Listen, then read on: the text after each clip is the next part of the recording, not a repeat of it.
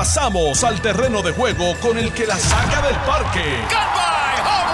Le estás dando play al podcast de Noti 1630. Pelota dura con Ferdinand Pérez. Bueno, mis amigos, ¿qué tal? Bienvenidos a Jugando Pelota Dura. Gracias por su sintonía. Qué bueno que están con nosotros nuevamente aquí en Jugando Pelota Dura. Yo soy Ferdinand Pérez. Son las 10 en punto de la mañana. Día eh, de mucha nostalgia, de mucho dolor, de mucha de muchos cuestionamientos que lo estamos haciendo como ciudadanos, como puertorriqueños, de las cosas que tenemos que hacer en el país para seguir mejorando.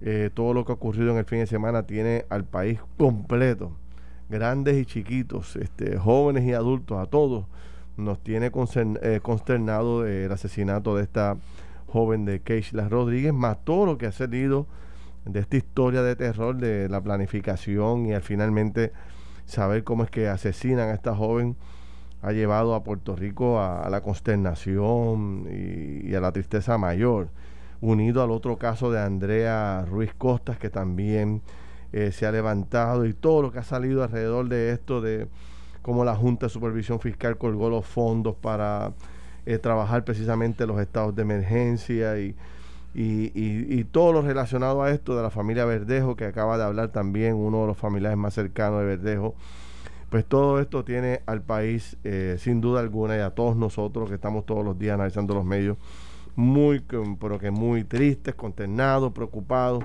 y en la de buscar alternativas para que esto no siga ocurriendo.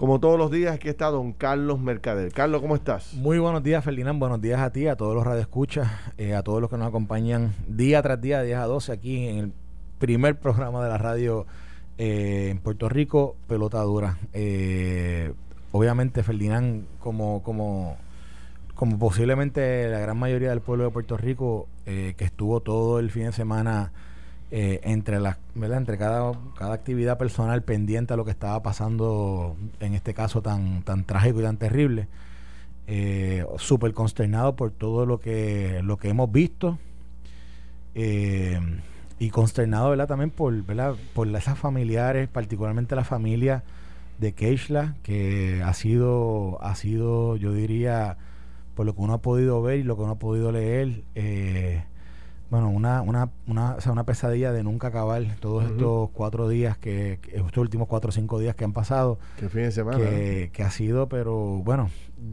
e, él es el piensa es pensar es es sentir en uno ha sentido en carne propia a veces como si Cage le hubiese sido familia de uno y no lo es y el dolor que uno ha sentido la congoja el, la frustración el el sentimiento tan malo que, ¿verdad? que, que, se siente el, el, ir cuando con el desenlace de todo esto, como, como ha ido pasando. Yo no me quiero imaginar ese dolor eh, familiar de, de, una madre, de un padre, de unos hermanos, de una familia cercana, lo que han estado viviendo. Y pues nada, pues, eh, te digo, eh, súper consternado, súper consternado por todo lo que ha pasado. La licenciada y periodista Mardeli Jusino, qué bueno que estás con nosotros hoy, Mardeli, ¿cómo estás? Buen día para ti, buen día para todos los radioescuchas. Un fin de semana durísimo para, para el país. Eh, yo me siento horrorizada, triste. No sé, a uno le, le, le, pesa el, el, corazón ver estas cosas. Pero eh, por sobre todas las cosas, eh, el, dolor inmenso que debe sentir la familia y que, y, que ciertamente siente el, el país, ¿no? Sí. Y, y, y, toca, toca de cerca yo tengo una hija. Y uno no deja de pensar en esas cosas, ¿no? Y de reafirmar la responsabilidad inmensa que tengo yo en mis manos de, de forjar a mi hija en una sociedad que todavía sigue siendo machista. Eh, les digo una cosa, el, día que yo me enteré, que esto yo nunca lo he dicho antes, el día que yo me enteré que, que yo iba a tener una niña, una de las primeras cosas que yo pensé era, que yo estaba trayendo al mundo a una criatura en un mundo todavía desigual. Hemos avanzado, ciertamente, sí, pero yo tenía entonces una responsabilidad mayor de educar a una niña en un mundo en donde todavía los hombres por los mismos trabajos se les paga más al hombre, donde los puestos gerenciales están ocupados por varones todavía. donde ella tiene que va a tener que pasar el lamentablemente si las cosas no acaban de cambiar el triple de, de trabajo que sus pares varones en un mundo donde según los estudios porque esto no me lo estoy inventando yo según los estudios de Princeton en NYU cuando una niña Ferdinand y Carlos llega a los 6 o 7 años ya no se ve tan inteligente o tan brillante como sus pares varones. Eso, eso es un estudio que a mí me chocó enormemente. Y, y, y claro está de todos nosotros pensar a nivel individual cómo vamos a poner nuestro granito de arena. Eh, yo siempre le digo a mi hija, usted no es ninguna princesa y no necesita que ningún príncipe venga a rescatarlo. Hasta escojo las películas que ve. Eh, porque eso también es importante en cuanto al modelaje que le estamos dando. Siempre le repito que ella es una niña fuerte, que ella es una niña brillante. O sea, ¿qué usted va a hacer en su casa, desde el seno del hogar, para, para, para promover la equidad, para, para tratar en la medida de lo posible, ¿verdad?, erradicar esa violencia de género. Porque todas estas cosas que yo he mencionado también son violencia, también es agresión. Y, y esa responsabilidad cada uno de nosotros tiene que asumirlo. Pero es duro pensarlo, ¿no? Que todavía una mujer muchas veces tenga que notificar a sus familiares o darle el pin donde está, porque algo puede pasar. Eso no es razonable. Eh, para nada. Eso no debería ocurrir. Y entonces uno siente ese peso, ¿verdad? De, de, de, de, de la, desde la crianza, ¿no? Eh, velar por, por crear jóvenes, ¿verdad? Que tengan que ser increíblemente fuertes para que puedan bregar con esas desigualdades que hay ahí. Y eso obviamente cuando veo todo lo que ha ocurrido este fin de semana, pues me toca enormemente. Por mi hija, ¿verdad? Y por las hijas de, de, de todas las mujeres y los padres de este país. Wow, la verdad que es, impresionante tu relato y quiero que lo retomemos ahorita, este Mardeli, porque sin duda alguna con lo que tú destacas y relatas, esta crianza que tenemos que darle a nuestros hijos, sobre todo a las niñas en estos tiempos recientes, pues tiene que estar este, eh, con los pies en la tierra, consciente de todas estas desventajas, de todos estos escollos y piedras que se le ponen en el camino eh, a las mujeres en este proceso. A mí todavía, yo no puedo creer que todavía esta desigualdad salarial siga por aquí presente, sobre todo en lugares públicos, medios de comunicación, empresas de primer orden, este, medios... Incluso en profesiones dominadas por, por mujeres. Sí. Llega un varón Increíble se les que eso sigue ocurriendo, tú sabes. Así que pues son, son asuntos que todos los días tenemos que seguir. Analicemos eso en breve, no sin antes un poco retomar todo lo que ocurrió el fin de semana, que como ya hemos visto desde el jueves, eh, Félix Verdejo estaba ya planificando y, orquestando todo este andamiaje que como decíamos esta mañana, la gente, a pesar de las evidencias que iban surgiendo, todavía la gente tenía dudas de que fuera Verdejo. ¿verdad? Porque nunca se le había conocido como una persona agresiva ni, ni de actos de... De hecho, yo, yo creo que no había sido una relación tormentosa entre la de ella y la de entre él y... y, ah, y, ¿Cómo se llama? Este, y la, y, Keisla Rodríguez. Pero algo, algo que te quería comentar, el mismo viernes, cuando estábamos aquí en el programa, cuando discutimos el tema de cuando él fue a las autoridades y que no declaró nada, yo creo que ya ahí comenzó un poco a, quizás a cambiar la percepción de la gente con, con Félix Verdejo, porque cuando, Una, cuando una persona se ampara en la quinta ah, claro, sí, ahí fue que, empezó la cosa. discutiendo aquí que, la gente empezó a molestarse y, y, y, no podía creer que Félix Verdejo no hablara, pero también ya automáticamente le puso el sello sospechoso. Es que, es que, cuando no comenta, ya rápido tú dices, bueno, tú tienes un derecho a la no autoincriminación.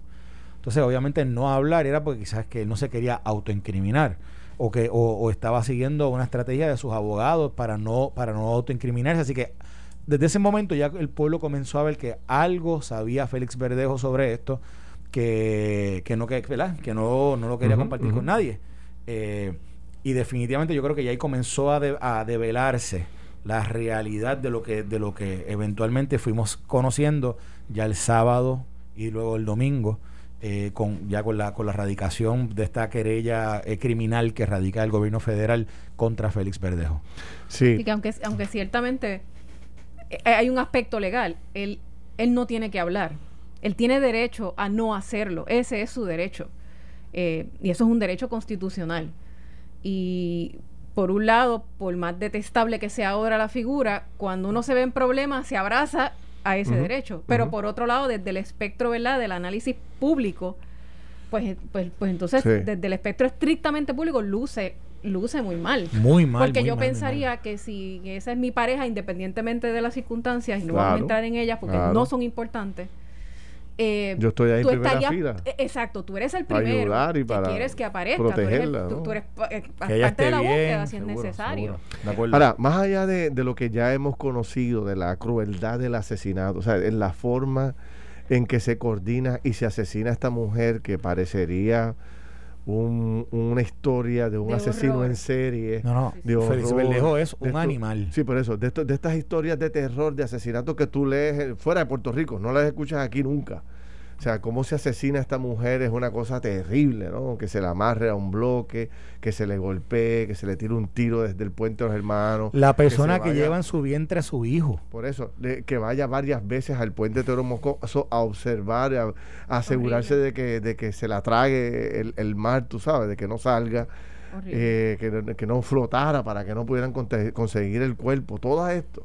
Y entonces eh, este anuncio que se hace, que es el que logra que todo esto se dé, que es el, famoso sospechoso y colaborador, que no se ha dicho quién es. Este, y algunos especulan dónde también queda la esposa de Verdejo. Se especuló mucho al principio de si ella podía tener o no una participación. Este, todo eso, tú sabes, sigue creando toda sospecha, sospecha. Entonces también levanta bandera un poco este, la entrada del, del de justicia federal, o sea, del, del gobierno federal, cuando ya la policía de Puerto Rico tenía todo esclarecido, ¿verdad? Este, entra, se apodera del caso y se lleva a Félix Verdejo arrestado y le quita el protagonismo a la policía.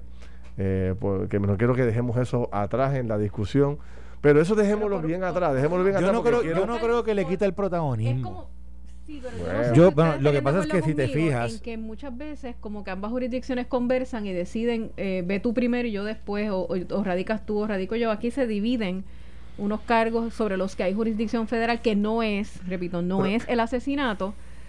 Y pues él decide entregarse.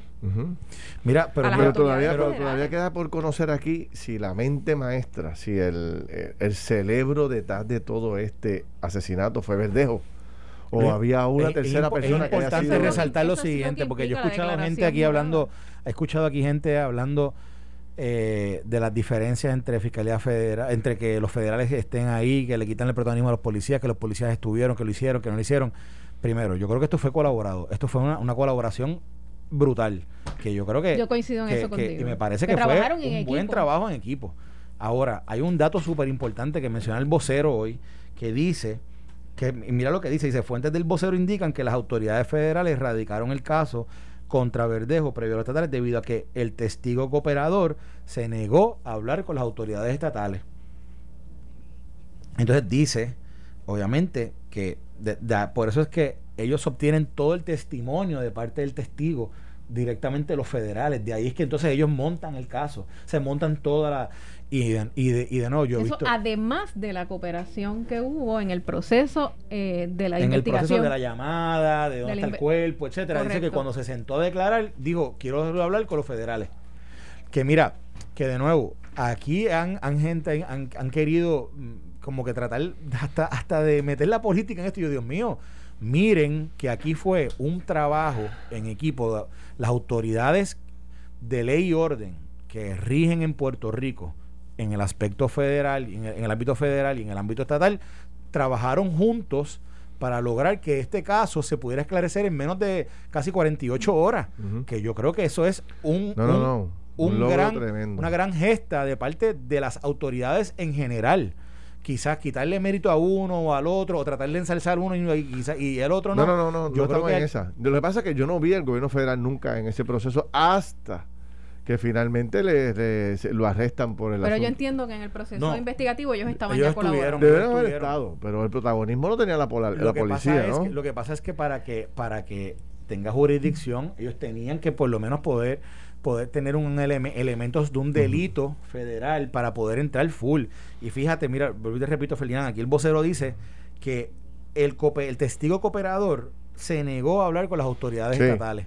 Va directo a los federales, le monta toda la historia y obviamente de ahí ellos, a ellos levantan los elementos que configuran un delito para que ellos puedan entonces poder radicar incluyendo el, tema de, del, kayaking. Sí. Correcto. Entonces, el otro elemento que, se trae. Tres delitos, El otro elemento que se trae a la discusión es el, este nuevamente la posibilidad de que este sea el primer caso de pena de muerte este, adjudicado por un, por un jurado en Puerto Rico, este, que, sería algo histórico, ¿no? Pero eh, algunos abogados plantean, y ahorita vamos a conversar con algunos de los abogados, algunos abogados plantean, expertos en el tema, que este caso, por la crueldad del mismo, ¿verdad? por la magnitud del mismo, no solamente el asesinato de la persona, sino que estaba embarazada, que tenía una, un niño, una niña dentro de su vientre, y en la forma, la película esta de terror, tú sabes, de cómo este, ocurre, eh, amajarlo en bloque, este, golpearla, meterle esta droga, inyectarla, con, droga, Es absolutamente espantoso. Tirarla, pegarle un tiro. que a la luz de los hechos y los, y, la, y los, los delitos imputados cualifica para solicitar la pena de muerte. Eso no se ha decidido todavía y estos procesos de pena de muerte, yo no, yo no practico en la federal, así que no voy a entrar en los detalles, pero sabemos que toma mucho tiempo. Esto no va a ocurrir ya aquí un mes. Y este caso, que, que lo que pasa es que este caso eh, captó la atención, o sea, paralizó el país. Este caso paralizó literalmente a Puerto Rico durante el fin de semana. O sea, no había un ser humano que no conociera de lo que estaba pasando. Las redes estaban totalmente inundadas, en este caso la indignación. sin embargo, sin embargo, el caso de Andrea Ruiz no es menos caso que el de el de Keisla Rodríguez. Andrea fue quemada. O sea, esta muchacha, o sea, y no solamente fue agredida físicamente y maltratada, sino que después de asesinarla, eh, agredida, después de asesinarla, asesinada. Eh, este bandido que merece más pena que, que el propio Félix Verdejo la quemó. ¿Sabes? Que también son unos casos extremos. Pero este, por ser Félix Verdejo y la historia que se desarrolló, y yo creo que como tú dices, el, desde el primer día que él lo citan a comparecer y él se niega a hablar, esto explotó. O sea, esto provocó eh, automáticamente la, que el país se concentra en el caso porque algo raro había. Entiendo que, es la primera vez que se activa la alerta rosa. Tenemos el elemento que no existía hace 10 o 15 años de las redes sociales. O sea, que, que, capturan toda la atención del país. Pero aquí han habido casos, hace 20 años, cuando vi todo, todo esto que estaba ocurriendo el fin de semana, me acordé del caso de Daisy Berríos. Daisy Berríos, hace 20 años, un asesinato sin esclarecer. Daisy tenía nueve meses de embarazo. El día antes de dar a luz, la arrojan a un vertedero. La asesinan y la arrojan a un vertedero. Sus últimos videos es comprando ropita de bebé en un, en un establecimiento comercial y ese asesinato nunca se esclareció. y fue espeluznante. Y fue horrible. Y hasta el sol de hoy, eso no se ha esclarecido. Tú sabes que lo, digo, esto, esto quizás lo que yo voy a decir ahora es especulativo, no todavía, esto hay, hay que ver los detalles del crimen y los detalles del caso.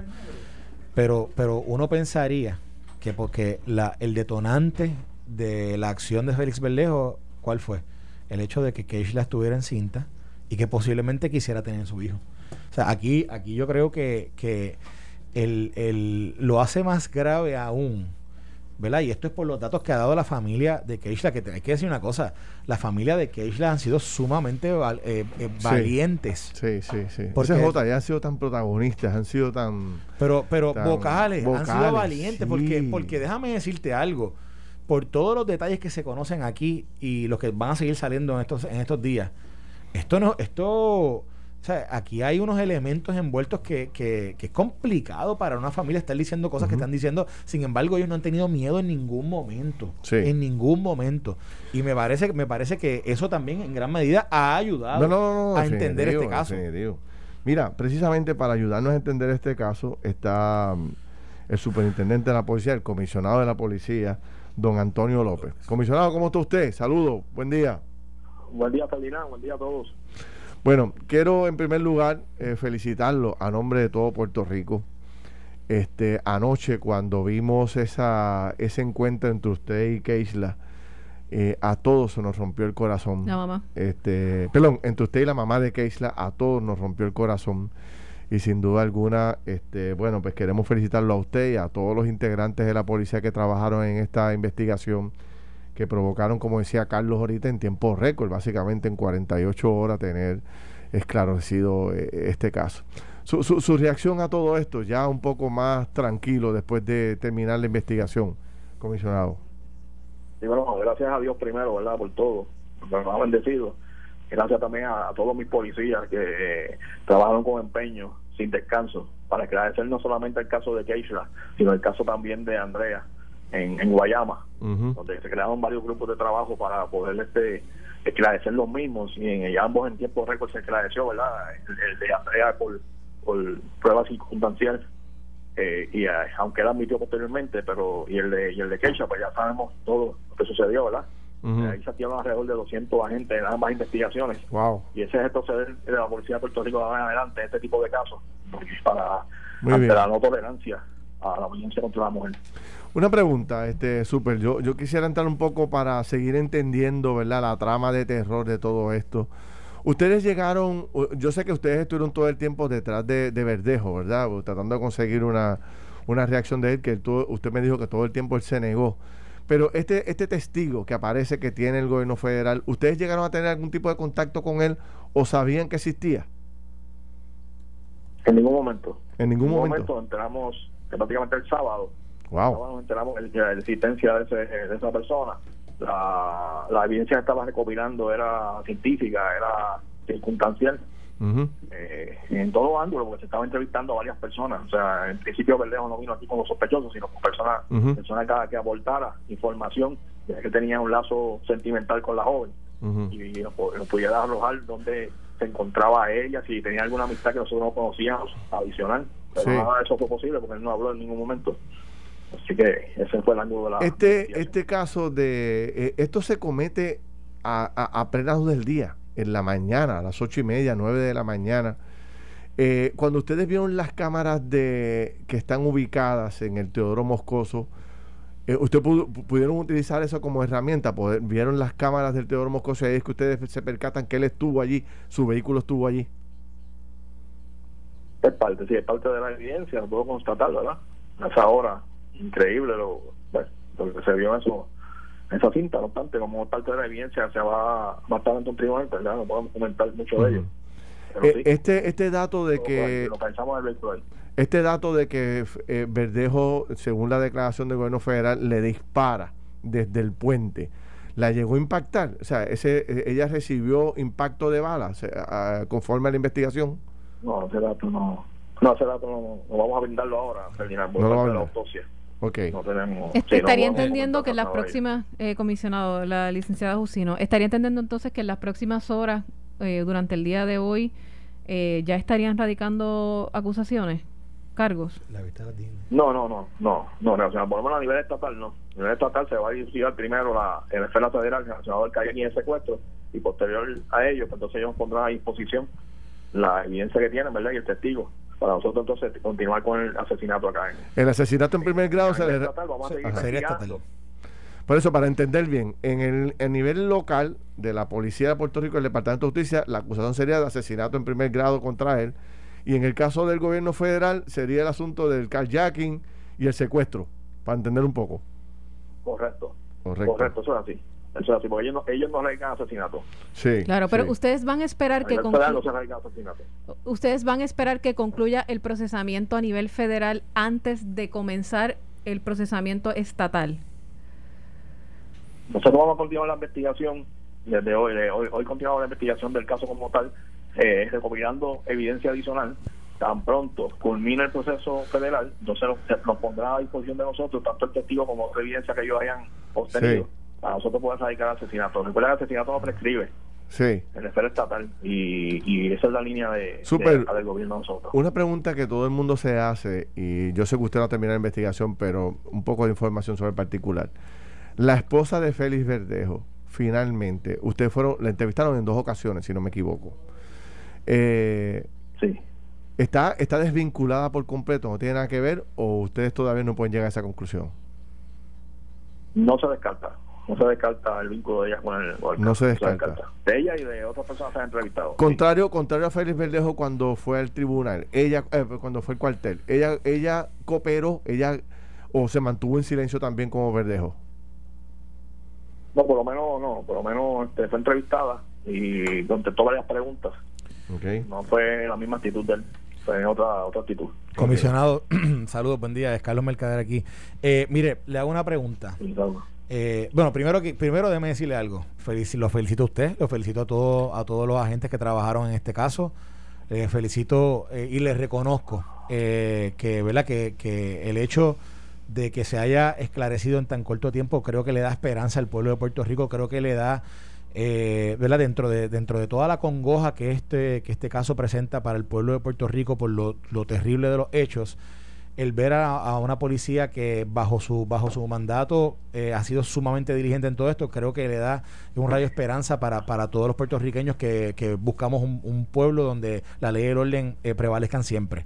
Habiendo dicho eso, también les reconozco ese video que mencionó Ferdinand ahorita, donde sale usted, que yo sé que fue un momento que lo captó un periodista, pero yo sé que no fue un momento que usted no estaba buscando la pauta, yo sé que se vio un momento genuino de apoyo total de usted a, la mamá de Keishla. Eh, yo ojalá todos los servidores públicos tengan esa, esa sensibilidad y esa entrega por, por el bien común de todos, como, como usted demostró en ese momento y, se lo reconozco. Le quiero hacer una pregunta eh, particular con un momento que durante toda esta investigación y, y, las acciones que estuvo tomando la policía, diferentes autoridades, cuando se iba a incautar el vehículo de Verdejo, eh, llegaron allí eh, cámaras, eh, hubo, hubo, había muchas expectativas sobre lo que iba a pasar en ese momento. Más sin embargo, pasaron muchas horas y nunca se lo, nunca se, por lo menos no se vio hasta, hasta, hasta horas de la madrugada esa incautación. ¿Cuál fue el motivo para que ese proceso se viera quizás dilatado o, o no, o no se pudiera eh, incautar. incautar el vehículo en el momento en que se llegó allí, en que llegaron las autoridades. Ok, lo que pasa es que este servidor le indiqué a los investigadores íbamos a hacer las cosas, independientemente del tiempo que se tomara, vamos a hacer las cosas bien, porque tenemos que pensar que en un futuro hay que eh, va a haber un juicio y hay que presentar una prueba. Y yo, quería que esa prueba fuera, fuera bien trabajada, independientemente del tiempo que se tome. Este servidor estuvo en el Centro Metropolitano de Denuncia hasta las 2 de la madrugada con cuatro fiscales que me asignó el secretario de Justicia, eh, Domingo Manuel, la de la DECO, y a la fiscal Melissa Vázquez, que pusieron a nuestra disposición haciendo las cosas bien, haciendo las cosas mediante orden de allanamiento, para entonces poder tener evidencia contundente y hacer las cosas como, como Dios manda, en sentido de que un juez sea el que diste la orden para poder registrar en ley tanto el vehículo, los teléfonos y toda aquella evidencia que, que se que se ocupa, que se, se Al igual que en el vehículo, yo le dije a los investigadores, van a esperar que llegue un can para detectar cadáveres antes de tocar ese vehículo. Muy bien. Esta instrucciones de este servidor directamente eh, y, así mismo se siguió. Independientemente del tiempo que nos echemos, tanto a ocupar el vehículo de ella en Canóvanas, el vehículo de, de Felipe Verdejo en la residencia, todo se hizo como debe, hacer, debe hacerse para presentar un caso sólido, no un caso que, que, que lo trabajemos a la prisa y, y posteriormente en juicios no se sostenga. Bueno. Comisionado, eh, con un sí un no, me tengo que ir a la pausa obligatoriamente porque el tiempo me traiciona. ¿Ustedes van a citar a este testigo estrella también para que ayude a construir eh, el, expediente de ustedes para poder acusar a Verdejo? Cuando culminen el proceso a nivel federal. Perfecto. Comisionado, como siempre, un abrazo. Le felicito a nombre del país. Eche para adelante y, y qué bueno que la policía, bueno, pues está nuevamente en dirección. Gracias. Éxito. Tengo que hacer una corta pausa corriendo. Estoy atrasadísimo y vengo con otros paneles, otros invitados. Vamos a seguir con esto, no se desconecte nadie. Estás escuchando el podcast de Pelota Dura, en Noti1 con Ferdinand Pérez. Bueno, mis amigos, regresamos aquí a Jugando Pelota Dura. Está Carlos Mercader, Mardeli Jusino, yo soy Ferdinand Pérez. Son las 10 y 40 de la mañana. Nos atrasamos un poquito en la pausa porque estábamos entrevistando al comisionado de la Policía de Puerto Rico. Y dentro de las cosas que queremos, bueno, que no podemos obviar hoy, ¿verdad? También es que durante el fin de semana falleció el ex gobernador de Puerto Rico, don Carlos Romero Barceló. una de las figuras eh, políticas más conocidas, emblemáticas en la historia de los últimos 40 años de Puerto Rico, tú sabes. Una figura eh, impresionantemente eh, impactante. Vamos a hablar de él ahorita con calma, porque tenemos, vamos a seguir con el tema de, de lo que ha pasado en fin de semana, del tema de, de Keishla Rodríguez. es correcto, sí. Digamos nuestro pésame a Melinda, a, a, la esposa de Don Carlos, al otro hijo de Don Carlos, pues un abrazo y a todos los familiares, ¿verdad? Cercanos de Don Carlos, pues y al PNP como institución, pues nuestro pésame también, sin duda alguna. Conocimos muy de cerca a don Carlos, tengo muy buenos recuerdos de él. Después, un poquito más adelante, hablaremos del particular. Ya está el juez en línea. Ya está. Bueno, otro ángulo importante es las decisiones que se toman en los tribunales sobre estos casos, que son altamente cuestionadas en los últimos días. Hablemos con el presidente de la Asociación de la Judicatura de Puerto Rico para ver cómo reacciona a esta crítica que se ha hecho y también a las acciones tomadas por la jueza presidenta del Tribunal Supremo relacionado a lo, al caso de, Andrea Ruiz. Este, juez, ¿cómo está? Don Carlos Salgado, ¿cómo está usted, juez? Muy buenos días, Ferdinand. ¿Me escucha? Ah, perfecto. Sí, le escucho. Ahora le escucho muy bien. Saludos. Aquí estoy con Carlos Mercader y con Mardeli Jusino. Un poco. Saludos, Carlos. Saludos, Mardeli. Saludos. Buen día. ¿Cómo, reacciona a todo lo que ha estado ocurriendo eh, sobre estos dos casos en particular? ¿Cómo se siente la judicatura? ¿Cómo se sienten los jueces ante todo esto? Bueno, en primer término, déjame aclarar porque hace... Eh, eh, tengo que aclarar que, estoy hablando como presidente de la Asociación de la Judicatura, no estoy hablando en representación de la rama judicial o poder judicial, como se le llama ahora. lo importante aquí es que nosotros nos sentimos los jueces totalmente desprotegidos por la administración eh, están tomando decisiones en contra de los jueces. Por la administración de, por la, jueces, de, totalmente, por tribunales. Ok, sí, ok. Están tomando determinaciones de retirar de sala jueces, están activando investigaciones en contra de los jueces, sin siquiera hablar con estos jueces, y todo por una determinación judicial tomada por estos jueces, que nadie pidió revisión. Vamos a empezar por ahí. Aquí eh, nadie solicitó una revisión de la determinación de no causa de regla 6. Estamos hablando del caso, estamos hablando del caso de Andrea Ruiz, el de Guayama. Eso es así. Nadie pidió una revisión, plantea usted. Nadie pidió una regla 6 en alzada, un aviso de causa para arresto en alzada. Para, para tener para tener la cronología, le, le habla la licenciada sino para tener la cronología eh, clara. Aquí hubo dos procesos distintos una solicitud de orden de protección que es civil y eh, una solicitud de erradicación de cargos que es criminal. Este proceso lo ven dos juezas distintas. Lo vieron dos juezas distintas, en días distintos. Está empezando la vista. En el caso de la orden de protección lo ve la jueza Nieves. La jueza Nieves atendió la, la solicitud de orden de protección. Ese fue el primer contacto de Andrea con el tribunal.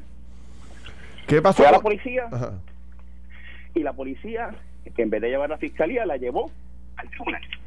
En el tribunal hay personal que la atiende, intercesora de, de, la oficina de asistencia a víctimas, y le ayudaron en el proceso de, de preparar la solicitud de orden de protección.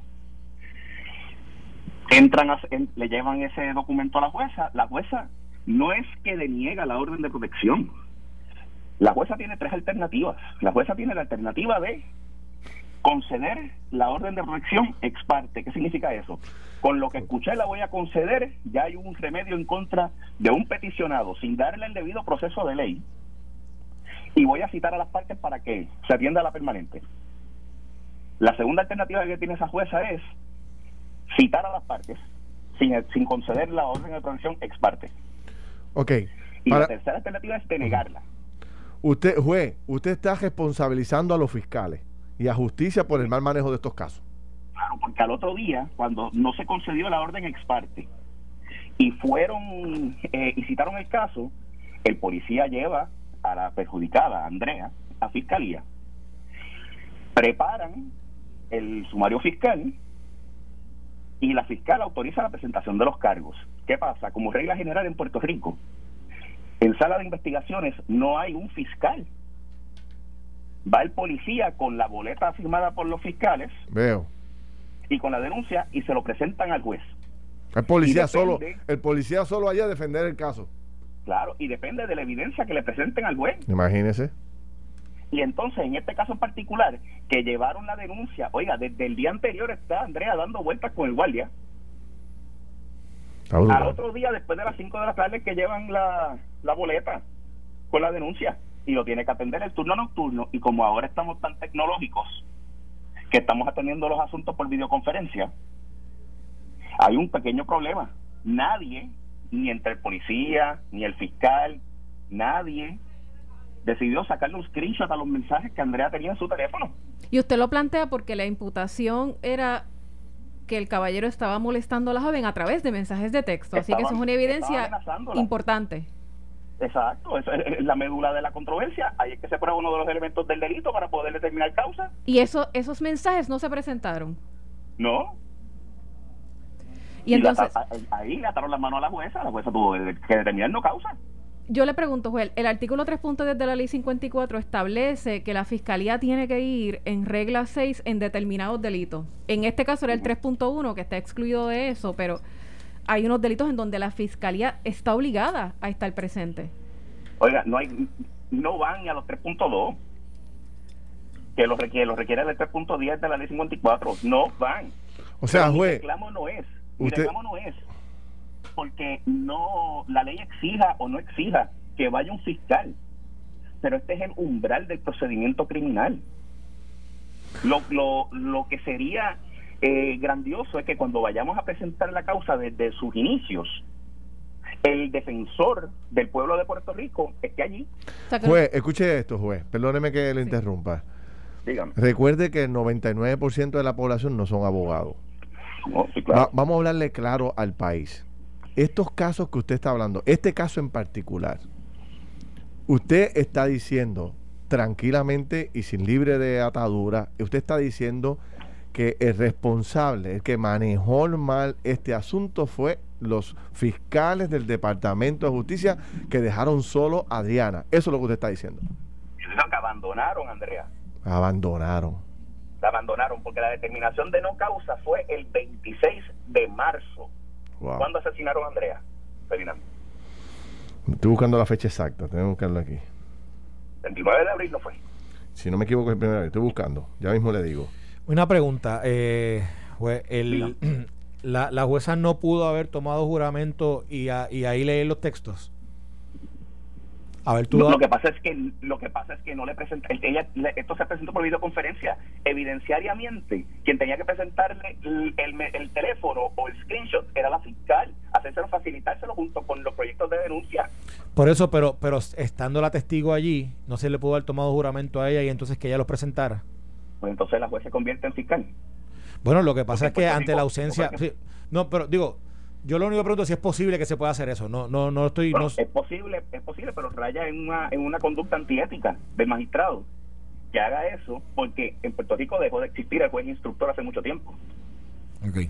O sea, lo que usted plantea es que, tenía que haber sido la tenía que haber sido la fiscalía la que trajera esa prueba y en la alternativa, si no hubo causa, la fiscalía tenía la opción de haber ido en alzada y no lo hizo. No lo hizo. Entonces, eh, eh, el país un poco está mirando ese caso y cuestionando el desempeño de, la, jueza. Es que también las palabras de la jueza Por eso, entonces, del Supremo exacto. son. Y la jueza suprema, la, jueza presidenta del Tribunal Supremo lo que hizo fue básicamente castigar a estas dos juezas, las, las removió, correcto, Mardel, las movió de... La jueza durante el fin de semana anuncia, y en esto ¿verdad? me, me aclaro, que las remueve, le quita todos los casos de violencia doméstica, porque los ven estas dos juezas municipales, y los reasigna a jueces de salas especializadas de violencia doméstica, que son jueces superiores. Y, yo creo que aquí hay un punto importante. Todo el mundo tiene derecho a un debido proceso de ley.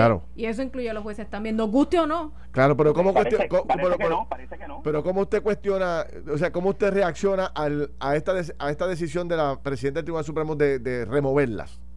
Totalmente injusto. Eso para mí es un ataque a la independencia judicial. Aquí nos ha demostrado de que esas juezas han actuado erróneamente a menos de que se pueda decir que tomaron una decisión judicial errónea que oiga, para eso hay tribunales super, de superior jerarquía, para eso hay procedimientos de revisión. Pero aquí quien se cruzó de brazos después del no causa fue el fiscal. Una pregunta, juez. ¿Esto podría estar pasando muchas veces? Se, se, repite estos casos donde los fiscales, o sea, no, no van en alzada, no le dan el seguimiento, la atención que se merece a los cuestionamientos o, o a la bandera que levanta una mujer por maltrato. Pasa todos los días. Pasa todos los días. Lo que pasa es que Andrea lamentablemente la mataron. Wow, wow, wow, wow. Quiero estar clara con el asunto de las juezas, eh, juez. Eh, ¿Las juezas siguen viendo casos de otra naturaleza a nivel municipal? Sí, van a seguir viendo casos de los demás competencias municipales, las demás denuncias que no tengan que ver con, con ley 54 eh, y asuntos de ley de acecho, de Pero estados provisionales de derecho. ¿Esta acción implica que vendrá un procedimiento disciplinario a raíz de los cánones de ética judicial? O sea, que ¿Qué procede? ¿O esto es una investigación, eh, no sé, ex parte? O sea, ¿qué, es lo que debería proceder cuando surge un cuestionamiento de esta naturaleza? Eso es lo que no se ha aclarado. Aquí no se ha, ni siquiera se han comunicado con las dos juezas, la administración de tribunales. Juez, eh, cómo, ¿cómo resolvemos esto? Porque lo que usted está diciendo es que básicamente todos los días las mujeres que acuden al tribunal de la mano de un fiscal no se hace el trabajo adecuadamente, así lo entiendo yo, para tratar de protegerle la vida a estas mujeres. Y a ustedes como que no los consultan tampoco, porque usted acaba de decir ahora mismo que estas juezas, que son las, las que tienen que ver directamente con el caso, ni siquiera las llamaron, ni siquiera las consultaron, las removieron. Entonces, ¿qué está pasando aquí, juez? Ahora sí que yo estoy preocupado. Ahora sí yo le digo, tiene que preguntarle a aquellas personas que representan el Poder Judicial en Puerto Rico y hagan esas preguntas. Porque la realidad es que estamos anunciando que estamos creando comités para investigar lo que pasó en estos casos, porque es inaceptable, seguro que es inaceptable que sigan muriendo mujeres. Es totalmente inaceptable, pero el, el, sistema de seguridad pública no es la judicatura únicamente. Empezamos desde el punto de investigación con la policía, el Departamento de Justicia preparando su expediente. Es fácil, es, fácil empezar a tirar la culpa porque la culpa siempre es huérfana. Yo acepto que mis jueces pueden cometer errores. No somos perfectos. Y nuestros errores se tienen, tienen algunos remedios de revisión con unos términos en particular. El derecho es rogado. Pero como he dicho anteriormente, el hecho de que una juez o un juez ordene o, o, o dicte un orden de protección no significa que el juez va a acompañar a la perjudicada o al perjudicado por todos lados a evitar que le hagan algo. Pero una pregunta, Salgado, ¿usted no cree, usted no cree que, porque a mí, yo, yo creo, y esta es mi opinión, que el, estar señalando culpas a fallas a uno y otro no abona nada. En el sentido de que, de que al final del día el sistema de justicia depende de todos los elementos de lo que estamos hablando aquí, de una judicatura, de la policía, de la fiscalía, de todo, etcétera. Si, si fuéramos a buscar una, una, digamos, un hilo conductor el cual pudiéramos enmendar acciones, que podamos cambiar para que tanto la judicatura pueda pueda, qué sé yo, em, em, eh, arreglar ciertas cosas que pueden estar fallando, que no las quiero señalar aquí eh, ahora mismo, pero la misma vez la policía, la fiscalía, ¿dónde uno comienza a arreglar eh, todos estos procesos para que quizás en instancias como esta no, no suceda lo que sucedió? ponga un fiscal en toda la sala de investigaciones de los tribunales en Puerto Rico.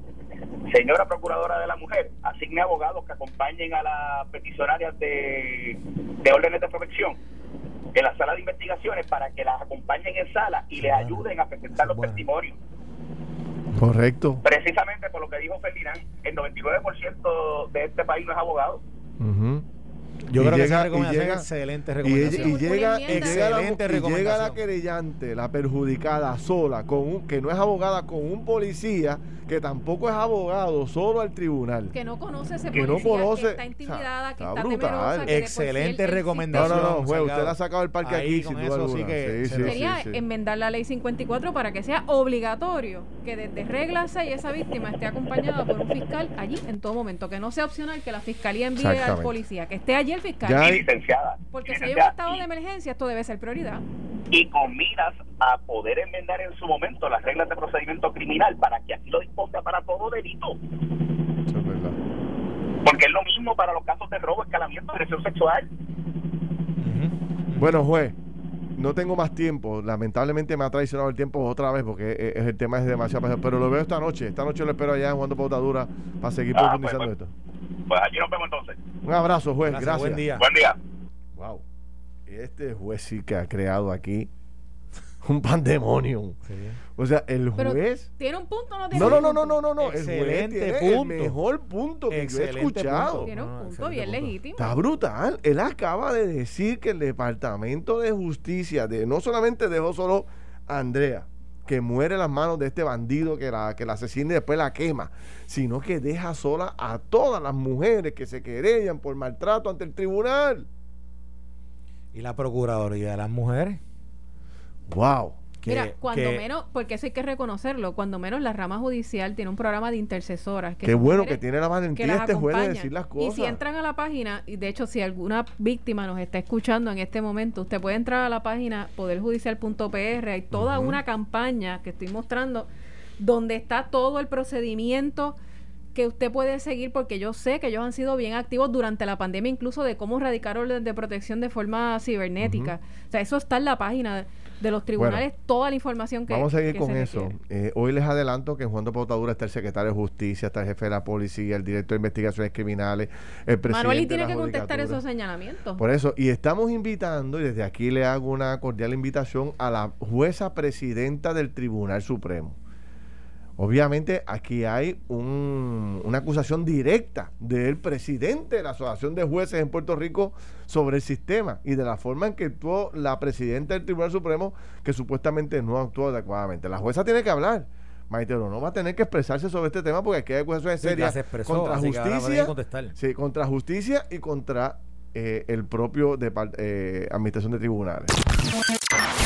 Esto fue el podcast de Noti1630. Pelota dura con Ferdinand Pérez.